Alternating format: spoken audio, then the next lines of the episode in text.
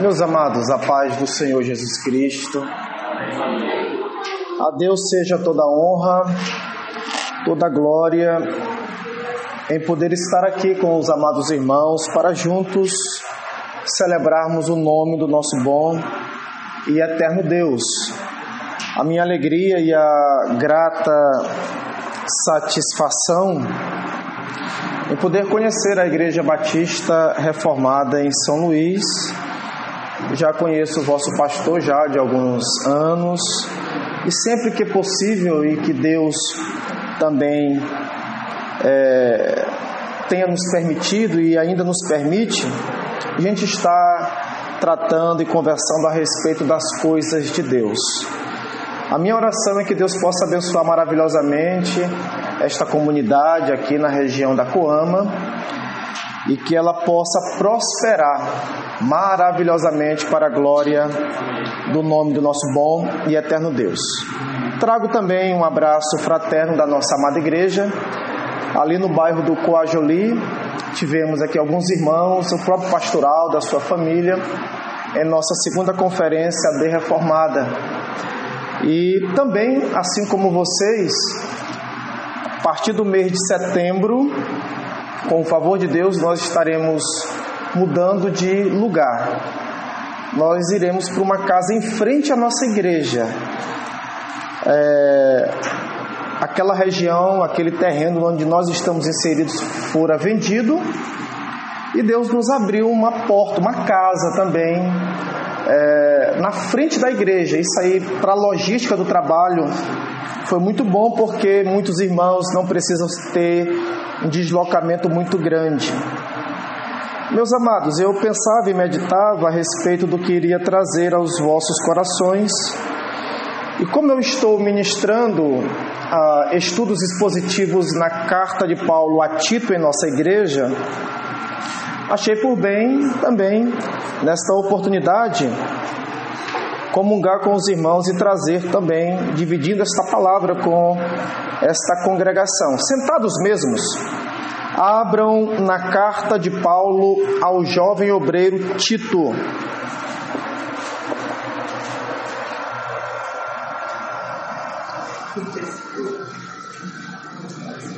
Carta de Paulo a Tito, no capítulo 1.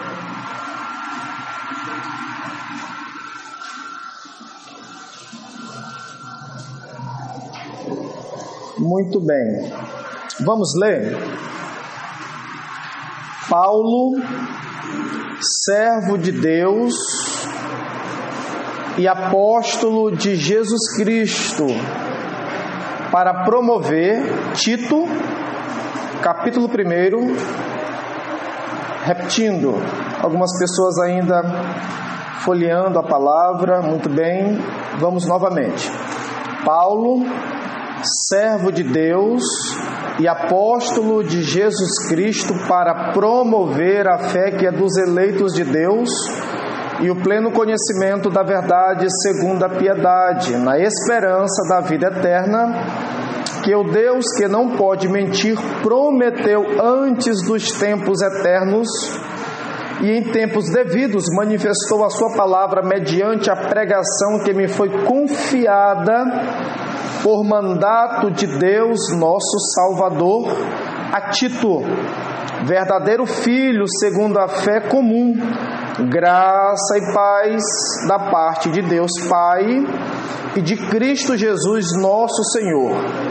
Por esta causa te deixei em Creta, para que pusesses as coisas em ordem bem como em cada cidade constituísses presbíteros conforme te prescrevi.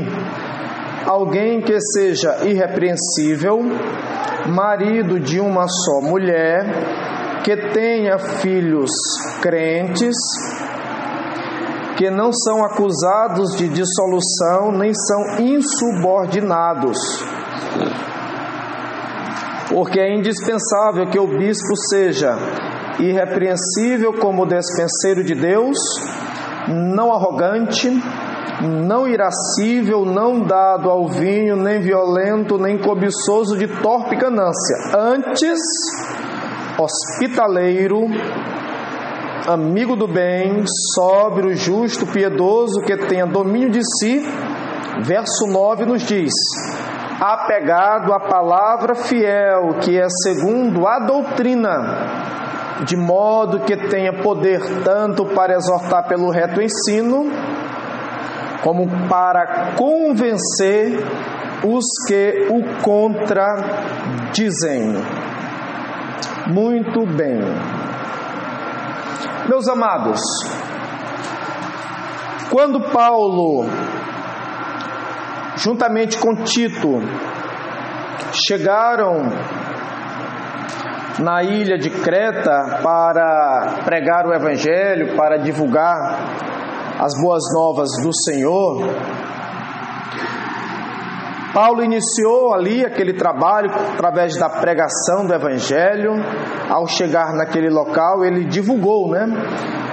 E aprove a Deus conduzi-lo e ele, por força disto, é, envia Tito, deixa Tito na cidade ou na ilha de Creta, uma ilha que, quando a gente estuda a respeito da origem daquela ilha e daquela cidade, é uma cidade que era dividida em muitas e muitas cidades, uma ilha dividida e fatiada em muitas cidades, muitos distritos. E o evangelho estava triunfando naquela região da ilha de Creta.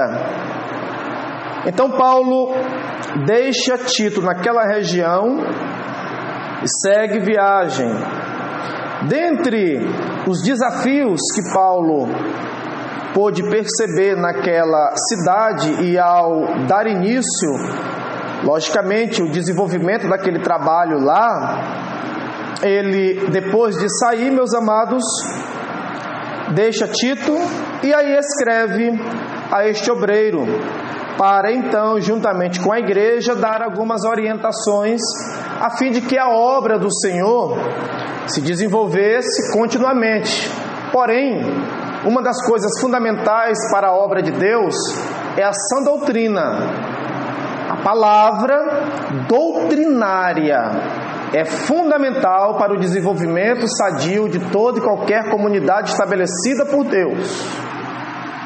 E aqui em Creta não é diferente. Quando a gente observa os quatro primeiros versos, Paulo diz: servo de Deus, apóstolo de Jesus Cristo, e ele fala para promover a fé que é dos eleitos de Deus e o pleno conhecimento da verdade segundo a piedade. Paulo, pelo menos, pelo menos fala de duas características, qualidades, ou pelo menos distintivos do ministério apostólico dele ele era servo de Deus e enviado de Jesus Cristo. Então ele escreve a Tito e diz para Tito: Olha, eu sou servo de Deus, Pai, sou enviado de Jesus Cristo, Filho, com um objetivo específico: promover a fé que é dos eleitos de Deus, promover o conhecimento na vida dos eleitos de Deus e também promover, que no original é estimular, a esperança escatológica na vida dos eleitos de Deus. Paulo faz questão de frisar a Tito: assim como eu fora chamado para isto, da mesma forma tu está em Creta e como delegado apostólico deve fazer a mesma coisa. O que concerne a Tito, concerne também a todos nós. Quando a gente estar à frente da obra de Deus, nós temos que estimular a fé dos irmãos. Agora é interessante que Paulo objetiva e diz: promover a fé dos eleitos de Deus. É lógico, meus amados, aqui Tito não era nenhuma criança no ministério apostólico como delegado, acompanhando Paulo em devidos momentos, em vários momentos distintos e variados era comissionado para ficar em alguma igreja específica, aqui em Creta, ele tinha alguns desafios. Dentre os desafios, havia hereges e havia falsos ensinos ligados a os gnósticos e também aos judaizantes. E Tito tinha chamado e a obra específica alimenta, promove, estimula a igreja na fé dos eleitos de Deus. Significa que quando a gente vem à plataforma como hoje, o meu compromisso em primeiro lugar para honrar a Deus e a sua palavra é promover a fé dos eleitos de Deus. Mas no meio da igreja há vasos de honra e há vasos de desonra. Há trigo, há joio. E um pregador do evangelho, ele está subordinado a Deus, a Cristo, ao Espírito Santo e à palavra. Eu não venho fazer outra coisa que a não ser promover a fé dos eleitos de Deus ou da igreja de Deus, de tal maneira que vocês recebam esta palavra, o Espírito Santo aplique estas verdades em vosso coração e os conduza ao trono da glória em arrependimento, como assim está na ordem do culto. Aqueles que de repente podem não gostar que reconheçam a grandeza de Deus e se rendam aos pés de Deus. Aqueles que de repente não são até convertidos, tenham a oportunidade através da exortação da palavra e convertam-se, como está também na ordem de culto. Arrependei-vos e crede no Evangelho, pois é chegado no meio de vós. Então, um compromisso muito objetivo é abrir a palavra e promover, estimular a fé de vocês. Então, Paulo fala isso a Tito, e Tito tinha esta incumbência. E no capítulo 1, versículo 4, ele diz assim: Ao obreiro, a Tito, verdadeiro filho, segundo a fé comum, graça e paz da parte de Deus e de Cristo Jesus, nosso Salvador. Mas eu quero chamar a atenção particularmente dos versos de número 5 ao verso de número 9. Se nós observarmos bem do verso 1 ao verso 4, há pelo menos aqui uma palavra, uma exortação paulina, uma exortação é, apostólica para Tito promover a fé dos eleitos, também promover o conhecimento da vida dos eleitos e também promover a esperança da vida dos eleitos na volta de Cristo. Aí no versículo 5, Paulo destaca mais duas coisas fundamentais. Ele diz no verso 5: Vamos ler. Por esta causa te deixei em Creta para que pusesses em ordem as coisas restantes, bem como em cada cidade constituísses presbíteros conforme te prescrevi. Meus amados, aqui pelo menos nós podemos destacar duas funções nobres do ministério pastoral que estavam sobre os ombros de Tito. Nós só vamos falar de uma, que é organizar a igreja segundo a sã doutrina. Mas a segunda, nós não vamos tratar nesta noite, vamos tratar apenas da primeira, é também é, nomear pastores ou presbíteros segundo a sã doutrina. Mas nós vamos trabalhar, vamos ministrar e estudar, particularmente esta exortação de Paulo a Tito e aplicar aos nossos corações e à igreja presente nesta noite, desta função nobre do ministério pastoral que é organizar a igreja segundo a doutrina ou a sã doutrina, versículo 5. Por esta causa te deixei em Creta, para que pusesses as coisas restantes em ordem. Quando Paulo fala por esta causa, aqui, meus amados, no original, Paulo está dizendo, por esta razão, é com este objetivo específico que eu te deixo na ilha de Creta, é para você colocar as coisas restantes em ordem. É por isso que eu te coloquei, para você organizar a igreja segundo a sã doutrina. No original, Paulo fala a motivação e o objetivo. É esta causa. Qual? organizar a igreja segundo o padrão da sã doutrina. E uma segunda, nós não iremos tratar nesta noite, é nomear pastores e presbíteros segundo a sã doutrina. Não é do jeito que a gente quer e nem muito menos do jeito que a igreja acha que deve ser. É do jeito que Deus estabeleceu e prescreveu segundo as sagradas Escrituras. O norte está dado, a ordem está dada, a palavra está estabelecida. A doutrina é apostólica. Quando a gente organiza uma igreja segundo essa doutrina, Paulo vive, os apóstolos vivem. Por quê? Porque a igreja ela é o quê? Apostólica. Não precisamos de novos apóstolos, porque ele já existe e a igreja está estabelecida segundo a doutrina dos apóstolos. Agora, meus amados, Paulo diz: por esta causa eu te deixei em Creta. Eu não pude concluir as coisas em Creta. Agora você é um delegado apostólico e representa muito bem, conhece já a sã doutrina. Continua fazendo isto. Organiza a igreja. Como Paulo? Muito simples. Segundo a doutrina apostólica, segundo a palavra de Deus. No original, esta expressão por esta causa tem um sentido de intensidade. Às vezes na vida da gente, a gente ouve uma exortação do pai da gente, da mãe da gente, de amigos chegados da gente, Ouve na igreja a exortação pastoral de um irmão da igreja, da esposa, às vezes do marido. Enfim, você ouve, é consciente, mas parece que demora a atender. Deus está tratando, falando, te chamando, te exortando, mas parece que você ouve, entra no ouvido, sai pelo outro.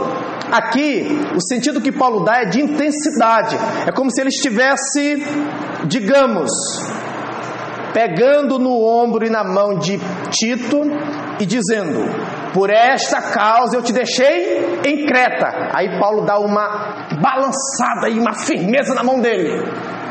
Segura a pressão. Desse jeito.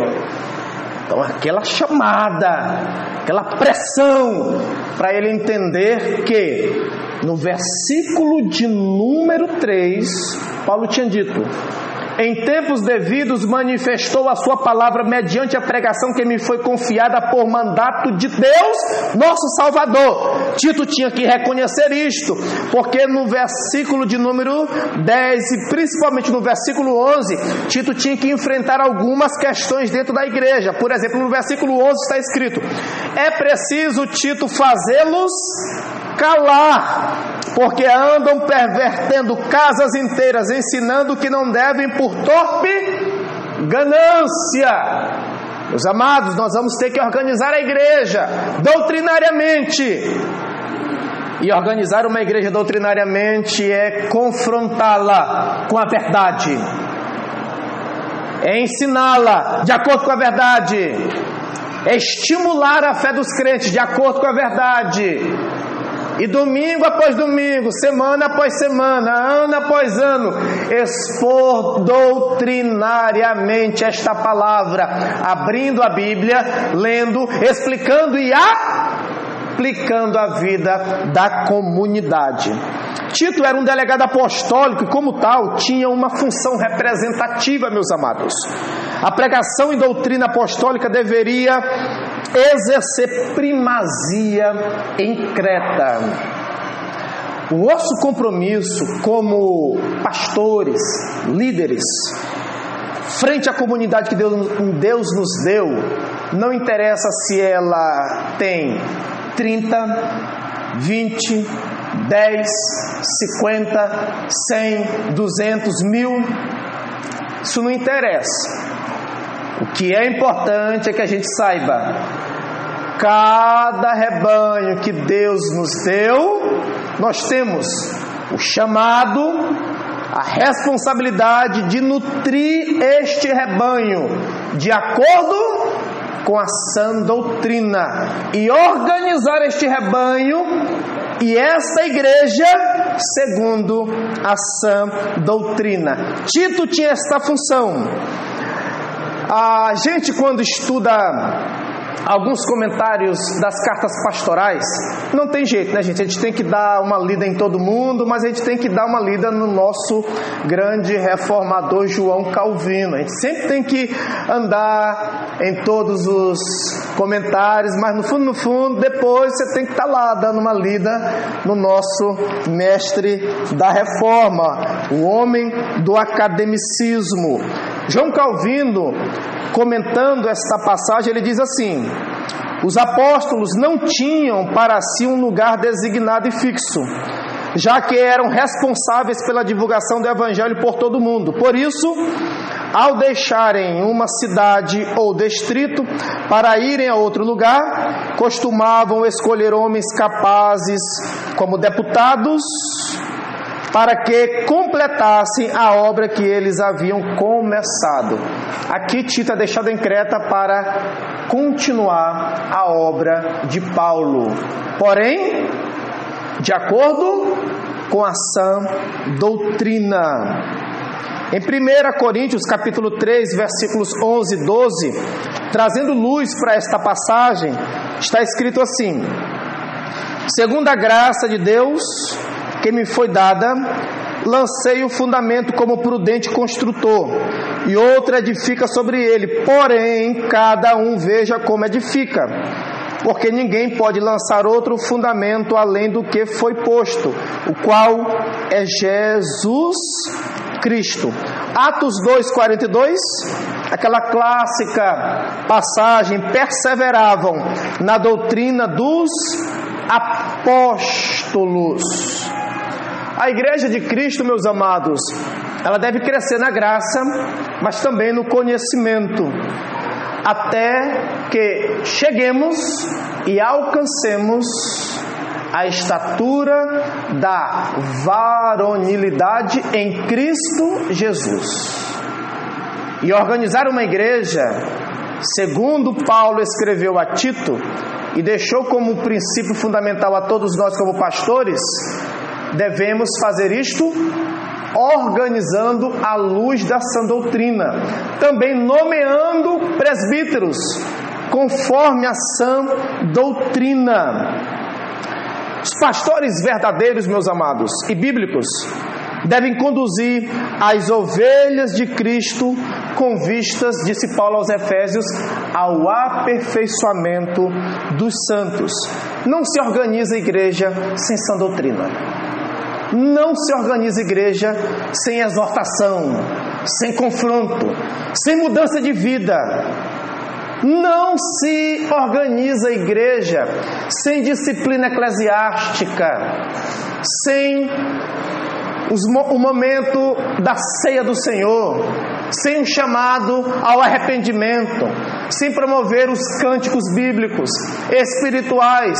Não se promove igreja sem exposição bíblica. Não se promove igreja sem conduzi-la ao altar de Deus, para que ali nos conformemos em adoração ao Deus Trino.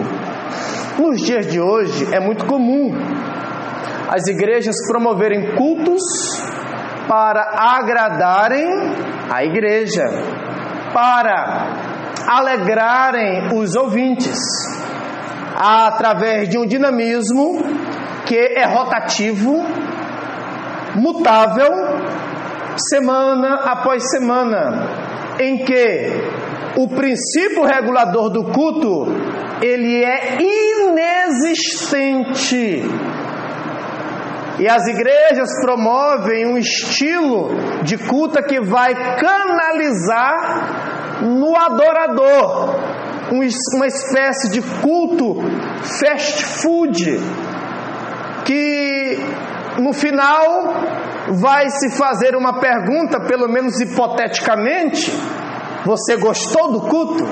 Aprovou o culto? Eu gostei do culto. Gostei da dinâmica do culto, gostei das apresentações do culto, gostei da forma como o culto foi dirigido, aquilo, aquilo outro. Será que este culto e esta igreja está organizada doutrinariamente, conforme Paulo, como apóstolo de Jesus Cristo e servo do nosso Deus Pai, para promover a fé dos eleitos, disse a Tito: organiza a igreja delega funções de acordo com a igreja, eleja presbíteros e pastores e coloque em cada distrito como deputados representativos da fé apostólica que uma vez por toda foi entregue aos santos. Nós estamos hoje adorando e glorificando o nome do Senhor, ao mesmo tempo que em vários lugares há praticamente, gente, festas gospel. São João Gospel e tantas outras coisas nesta linha. Igrejas que não suportam 30 minutos de exposição bíblica, não suportam ficarem com Bíblia aberta, manusearem a palavra, não têm atenção. Pessoas que têm comichão nos ouvidos, não suportam exortações, não suportam é, confrontos. Quando igrejas não são fundamentadas na sã doutrina e organizadas segundo a palavra de Deus, naquela igreja há algo de errado. Quem manda na igreja, quem manda no púlpito não é Deus através do Espírito Santo e nem a palavra. Quem manda na igreja é a vontade do homem. É a vontade da igreja que estabelece o que deve ser feito da forma que ela gosta, semana após semana. Meus amados, a nossa oração é que Deus levante nestes dias homens bíblicos, pregadores da palavra, compromissados com a verdade, para alimentar o rebanho de Deus, com um compromisso com os eleitos de Deus, sem se preocupar se amanhã ou depois vão reclamar, se chatear ou até mesmo se organizarem para dar uma carta de demissão. Assim, pastores são reféns. Igrejas não têm autoridade para exortar, não é organizada, não é sadia, não é saudável. Vamos parar para refletir. Tito, ele tinha que enfrentar aqueles homens que estavam entrando nas casas das mulheres e encaminhando de maneira antibíblica muitas pessoas lá em Creta.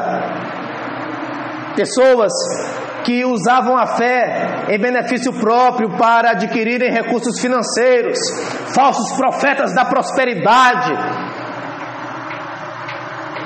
falsos líderes que não estão preocupados com o rebanho, com a promoção de uma boa doutrina, doutrina bíblica, que não estão livres para pregarem a palavra, meus amados. Aquela citação clássica é, que nós conhecemos muito bem, quando Deus quer abençoar uma igreja, ela dá pastores segundo o coração dele. Mas quando ele quer julgar uma igreja, ele dá pastores segundo o coração da própria igreja. Ou pastores ímpios, mundanos, homens não amantes nem apegados à sã doutrina. Igrejas que praticamente mandam em líderes e pastores. Meus amados, será que nós crentes estamos com nossas vidas organizadas à luz da sã doutrina apostólica? Quando você, crente, é exortado pela doutrina, seu coração se rende aos pés de Cristo. Você gosta de ser confrontado com a verdade? Como está a tua vida à luz da doutrina? Como está a tua vida inserida nesta igreja que Deus estabeleceu aqui neste lugar? A palavra que é pregada aqui, semana após semana, através do pastor instituído, pastor Aldo, ela tem confrontado o teu coração e você tem ouvido esta palavra e tem se deixado moldar pela palavra de Deus? nesta noite, como está a tua vida, tua casa, tua família. Será que a palavra de Deus traz uma organização doutrinária para a tua vida? Meus amados, é assim que a vida, à luz da palavra, de maneira comunitária e individualmente, ela é entregue e as nossas vidas são moldadas como uma igreja sadia na sã doutrina e bem organizada e ordeira. Tito deveria fazer isto: expulsar ou calar os falsos profetas em Creta. É preciso fazê-los calar. Se numa igreja há desvios doutrinários.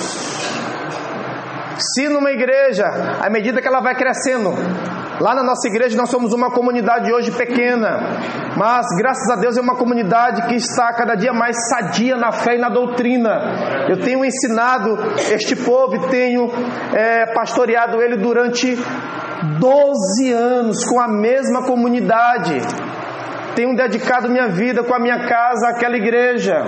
São 12 anos. Daqui a pouco, estamos completando 15. Quem sabe, dedico minha vida inteira. Eu não sei, está no controle de Deus. Mas, quando a igreja começa a crescer, de um dia para a noite, como força de expressão, logicamente, Aquela comunidade que começa com um grupo de 30, de repente, depois de alguns anos, às vezes nem precisa demorar muito, Deus dá o crescimento e a igreja já está com 100, 150, 200. Nossa comunidade lá tem cerca de 100 pessoas. Mas daqui a pouco, de repente, cresce para 150, as coisas começam a ficar um pouquinho assim, mais difíceis de ser, serem controladas.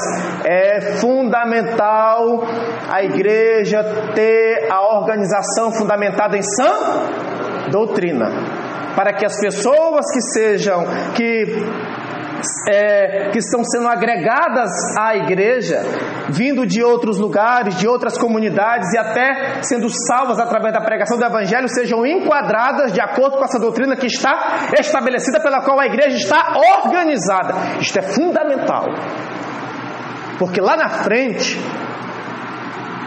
há uma pessoa que de repente é de influência, mas tem algumas inclinações que não são voltadas para a doutrina sadia. Se a igreja está estabelecida em sã doutrina, aquela pessoa ou ela se adequa, ou ela vai ter que deixar a igreja, ou então não pode receber oportunidade nenhuma, porque vai colocar em risco a organização do rebanho de Deus. Por isso, meus amados, que Tito tinha que calar os gananciosos, porque os gananciosos não estão preocupados se a pessoa ela está bem doutrinada ou não, desde que ela esteja com condições financeiras de promover os valores dentro da igreja e as coisas começam a desandar. Eu me lembro uma vez que um homem mudou de cidade e pela dentro da providência de Deus chegou até a minha presença, manifestando o interesse de se congregar conosco. E ele conversou e eu sempre tenho uma prática até hoje é a mesma. Eu perguntei: "Ah, meu irmão, que bom, você deseja se congregar?" Aí ele veio da igreja tal, explicou tudo direitinho, detalhadamente. E ele perguntou, pastor, e como é que é o procedimento aqui para a gente estar à frente, assumir é, posições na igreja? Aí eu disse, olha meus irmãos, é desse jeito assim, assado cozido, dando a entender para ele que para a pessoa estar lá na frente, precisaria dar tempo ao tempo para que as coisas se estabelecessem dentro do tempo de Deus a pessoa alcançaria. Se eu disser para vocês, vocês não vão se admirar, que a única vez que eu vi esse homem foi naquele, eu nunca mais vi, mas ele me deu uma, uma espécie de fez questão de dizer assim, como se fosse uma espécie de carteirada. Eu estou sendo transferido para esta cidade, que na cidade que eu estava eu era um gerente da executivo da mais alta empresa e fui para cá é, transferido para organizar e uma função grande. E eu disse, graças a Deus, irmão, que Deus lhe abençoe. Meus irmãos, pelo amor de Deus. Se você cedesse às tentações de alguma coisa ou outra, você diria: agora a receita da igreja vai dar um salto. E aí? Mas não é assim. Paulo disse a Tito: Por esta causa te deixei em Creta para que pusesses as coisas em ordem segundo te prescrevi. É doutrina, é palavra, é vontade de Deus, é estabelecido pelo Senhor, meus amados. Deus abençoará. Deus não deixará faltar absolutamente nada. Sejamos firmes, fortes. O Deus que nos trouxe para cá também estabeleceu, vai manter tudo, meus amados. Não faltará absolutamente nada. Agora, isso não significa menos dificuldade. O importante é doutrinar a igreja. Na hora que a igreja padecer por uma dificuldade financeira e de repente, meu Deus, Vamos promover um, uma venda. Vamos promover é, um bazar. Promover... Não precisa disso, meus amados. Não precisa disso. Creia que Deus sustenta a obra como? Dízimos é o suficiente. Não foi isso que ele estabeleceu? Segundo te prescrevi. Em nossa igreja, a gente trabalha só com dízimos nada mais. Eu tive a experiência, pela graça de Deus, de construirmos uma igreja praticamente do zero. Era uma casa pequena, nós baixamos, não ficou lá pedra sobre pedra. Fizemos um projeto de dois pavimentos e trabalhamos e construímos o primeiro pavimento e deixamos lá para a glória de Deus. Como pastor? Dízimos e ofertas nada mais. A igreja é linda, gastamos muito dinheiro, mas Deus honrou e Deus é fiel. Não foi Deus que estabeleceu o trabalho na ilha de Creta. Não é Ele que vai sustentar. Não é Ele que vai salvar, edificar através do ministério apostólico, através da palavra, através de Tito e através dos pastores que Ele dá às igrejas. Através do rebanho que ele estabelece dessa igreja. Agora, o importante é que esta igreja seja semanalmente exortada pela palavra, pela doutrina, para que a nossa vida seja regulada por ela. Mas eu pergunto: como está a tua vida? Ou como está a nossa vida à luz da sã doutrina? Você reconhece na sua vida brechas? Precisa melhorar numa área específica? Qual? O Espírito Santo, hoje, através da palavra, trata o teu coração? Traz à tona como aquela mulher disse ao profeta Elias lá em Sarepta: Vieste a mim para trazeres à memória o meu pecado e matares o meu filho? Elias disse: Dá-me o teu filho. Ele foi para a parte superior da casa e orou três vezes. E Deus tornou aquela criança a viver. Ele entregou a mulher e disse: Toma o teu filho. Aí ela disse: Agora vejo que tu és homem de Deus, porque a palavra em tua boca é verdade. Meus amados, no Novo Testamento, às vezes a gente tem a inclinação de colocar Elias como um super-homem, juntando toda a Liga da Justiça e todos os heróis das telas de cinema e coloca Elias dentre os principais. Talvez ele seja mais poderoso do que Eliseu, que fez aquele martelo flutuar, né? Aquele machado flutuar, talvez o machado de Thor, né? Ou aquele martelo de Thor possante. A gente coloca Elias dentre aqueles homens, mas a Bíblia trata de dizer que Elias era semelhante a nós e sujeito aos nossos mesmos pecados. É bom que a gente sempre reconheça nossas falhas, nossos pecados, nossos erros, meus amados, o que estava causando na igreja em Creta desordem ao ponto de Paulo dizer a Tito: coloca as coisas restantes em ordem. Qual era o desafio pastoral e apostólico nas igrejas na ilha de Creta?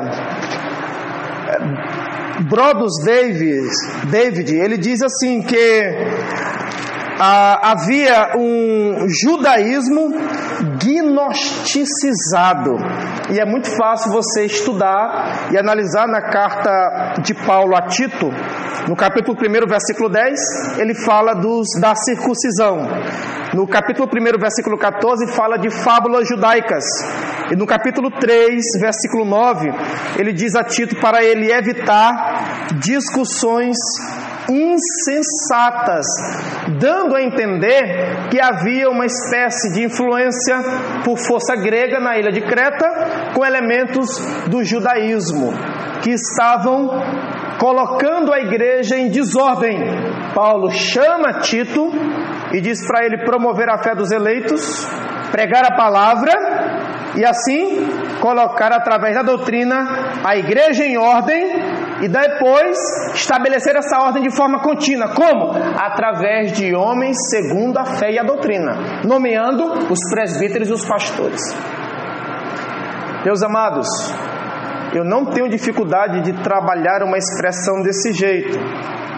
É uma tragédia e uma lástima quando uma igreja é pastoreada por um líder descompromissado e não apegado à sã doutrina. É uma tragédia, meus amados. Por isso, quando Deus entrega pastores bíblicos, alegrem-se, glorifiquem a Deus, exaltem ao Senhor e orem pelo vosso pastor, porque só ter um pastor bíblico nos dias de hoje já é uma bênção de Deus. Ter pastor bíblico que prega a palavra destemidamente é uma bênção de Deus. Como é que Paulo pregaria em igrejas que passam 40 minutos com louvorzão e que tem jogo de luz, efeito especial, gelo seco, é, palco, ausência de bancos, porque a pessoa cultua em pé, faz trenzinho. Meus irmãos, como é que Paulo pregaria numa igreja dessa? João Calvino, Lutero, Zwinglio, Martin Lloyd Jones, Paul, até Paul que foi censurado um dia desse, como é que ele pregaria nessas igrejas? Oremos que a seara é grande, oremos ao Senhor da seara que levante obreiros para esta seara, obreiros bíblicos, destemidos, amantes da, da palavra, apegados à palavra fiel, que é segundo a sã doutrina, meus amados que tenha tanto poder para exortar pelo reto ensino, como para convencer os, contra, os que contradizem. Meus amados, nós não devemos ter medo de cara feia, rosto sisudo. Uma vez eu estava é, em um desafio grande, e aí vocês sabem que às vezes no tempo de política aparece aqueles é, cabos eleitorais, às vezes aparece até o próprio candidato. E eles gostam de ir na igreja, né? De irem na igreja. A intenção é sempre pedir oração e tudo mais, mas às vezes a gente percebe descaradamente que a intenção é um pouco diferente. E uma vez eu estava em um momento na igreja, em um desafio também grande, e conclamando a igreja para a gente cooperar bem da obra do Senhor. E nesse período apareceu uma espécie de cabo eleitoral. Disse, pastor, eu estava atrás do Senhor, que é para o Senhor orar pelo nosso candidato, tudo mais. Eu digo, ô oh, meu irmão, que Deus possa abençoar maravilhosamente. A minha oração é que, se for da vontade do Senhor, que ele seja eleito e glorifique o Senhor, onde quer que vá. Pois é, pastor, e eu estou percebendo aí que as lutas e os desafios são grandes. Você sabe, né? Ajudando a gente, a gente também está pronto para ajudar. Eu, como assim, irmão? Não, mas você sabe. Não, meu irmão, não sei. Eu não sei. Sei não. Aquela conversa, meus amados, querendo encaminhar por outro lado, eu cortei imediatamente. A pessoa ficou toda sem jeito, deu um jeitinho de sair e foi embora. Isso aí acontece direto. Há tentações, mas que os nossos corações sejam apegados à sã doutrina, para ensinar o rebanho de Deus, para preparar uma igreja para entregar para o Senhor da glória.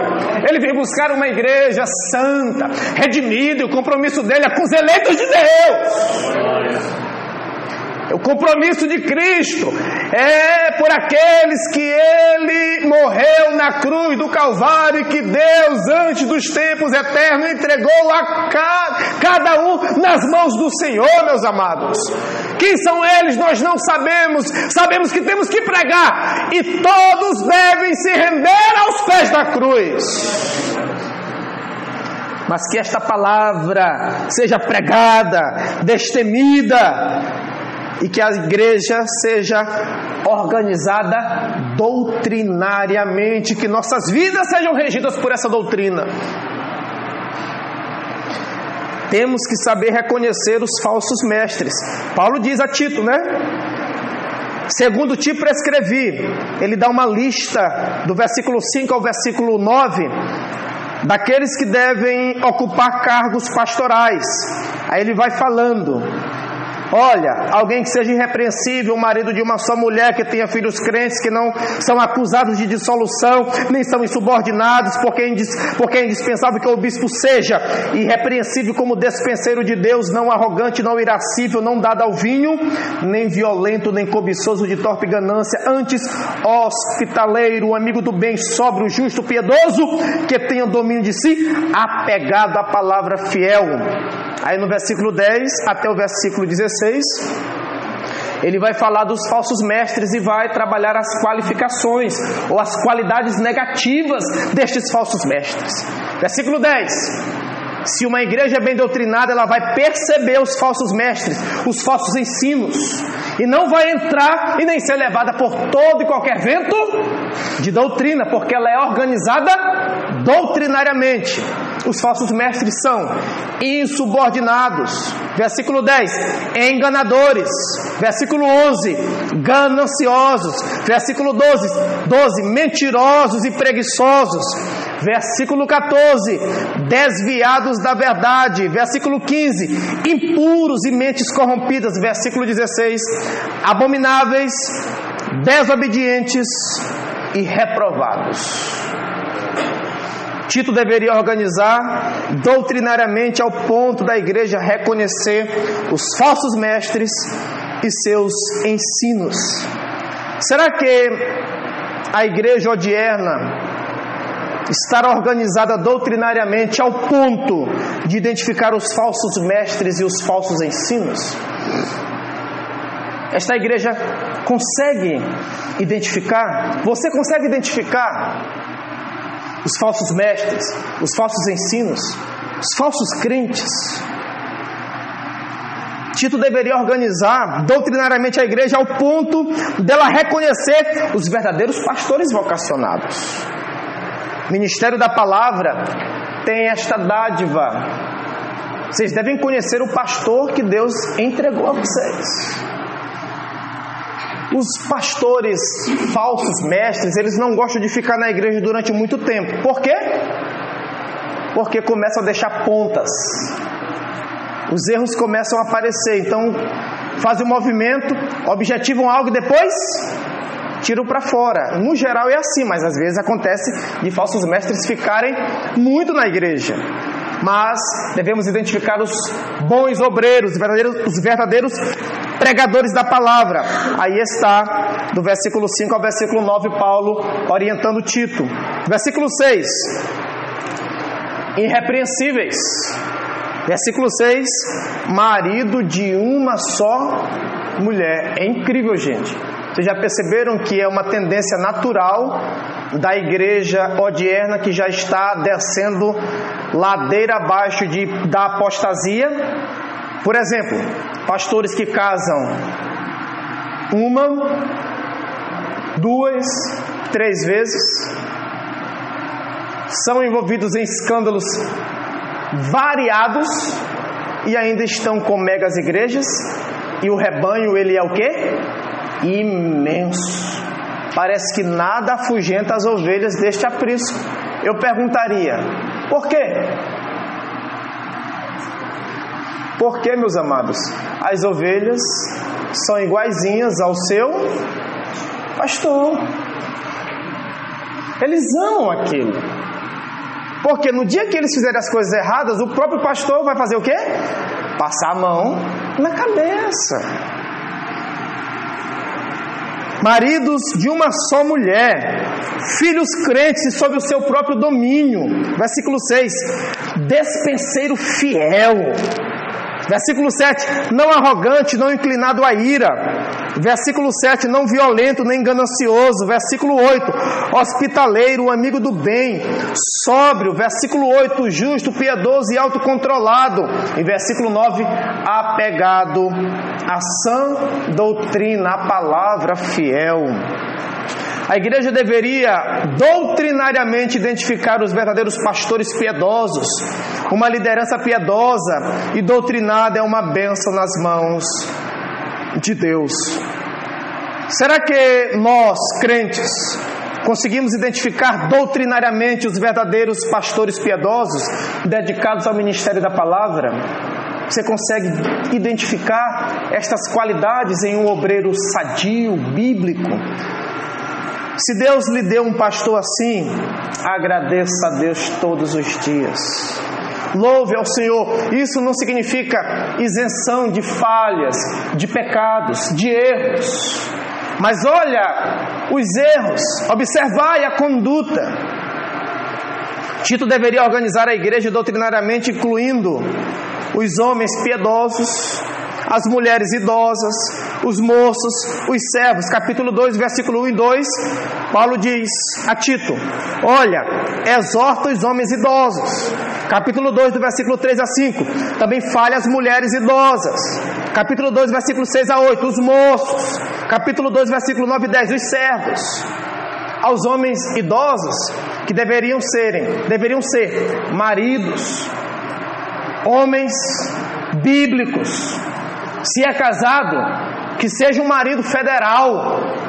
Assuma a responsabilidade da sua casa, da sua esposa. E as mulheres que devam ensinar piedosamente suas filhas a serem o quê? Boas donas de casa, submissas aos seus maridos, é, piedosas, que cuidem do lar, para que o evangelho não seja difamado. Precisamos trazer estes valores bíblicos de volta. Como é que a gente organiza as famílias e a igreja nos seus setores? Doutrinariamente.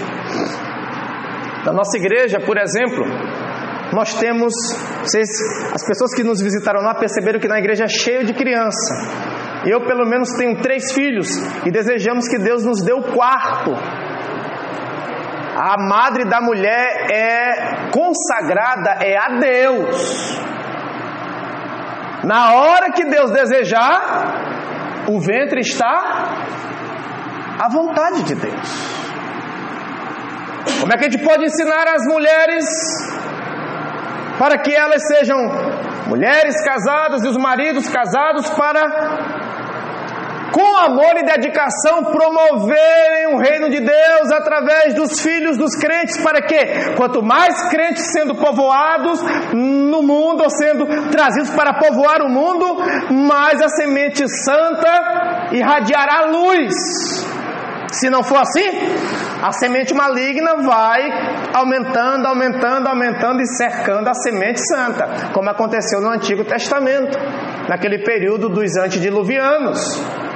A semente santa parece que estava em menor número e a semente maligna, de maneira bélica, crescendo, crescendo, crescendo, a iniquidade se tornou tamanha que Deus protegeu a semente santa, salvando Noé e a sua família naquela arca e mandando o dilúvio para matar a todos e começar novamente uma nova raça ou uma nova povoação.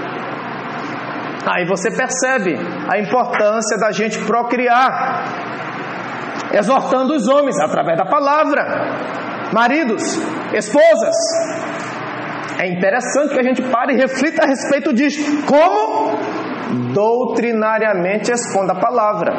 Quando chegar na parte do capítulo 2, lá na igreja, nós vamos trabalhar desses, dessas questões de maneira bem pormenorizada. E aí tratar com os homens, com as mulheres, com os servos, com os jovens.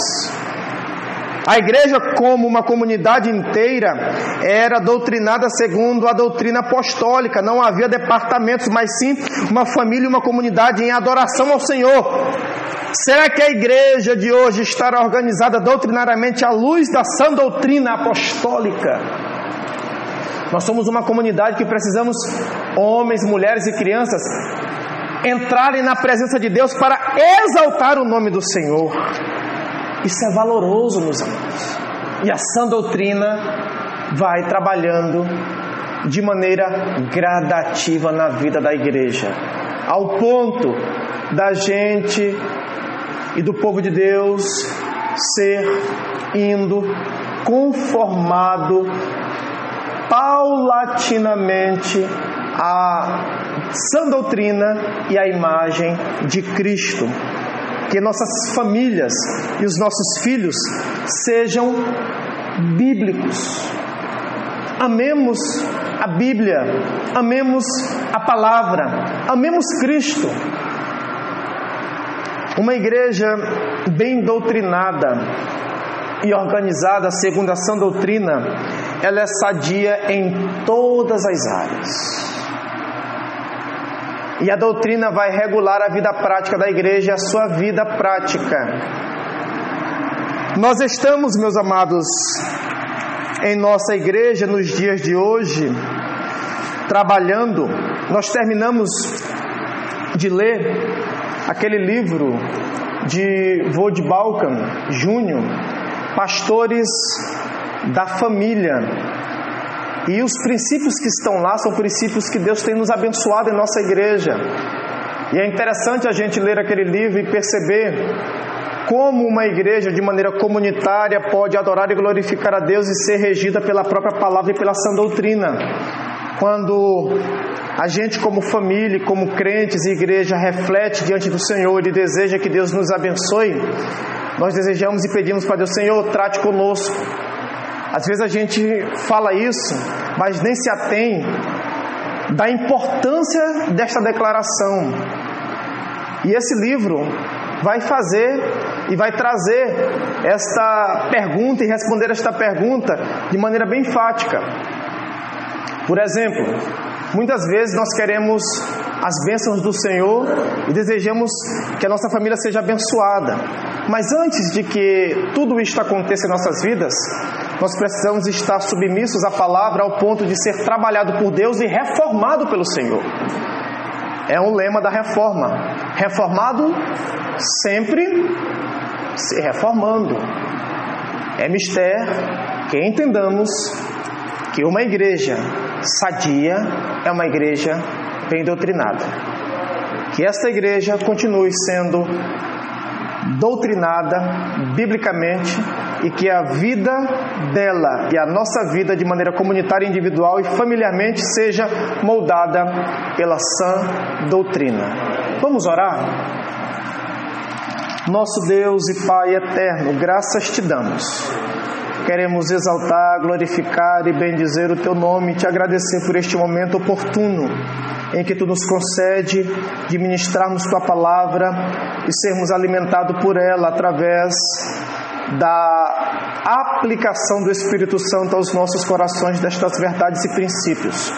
Quero colocar esta igreja batista reformada em São Luís, o pastoral de sua esposa, seus filhos e toda esta comunidade que está aos seus cuidados. Meu Deus e Pai, continue abençoando que esta palavra encontre guarida e vá de encontro às necessidades desta igreja ao ponto dela ser regulada em sua vida pela sã doutrina. Perdoa os nossos pecados, tende misericórdia de nossas vidas. Hoje e sempre te oramos e te agradecemos em Cristo. Amém. Muito obrigado, meus amados.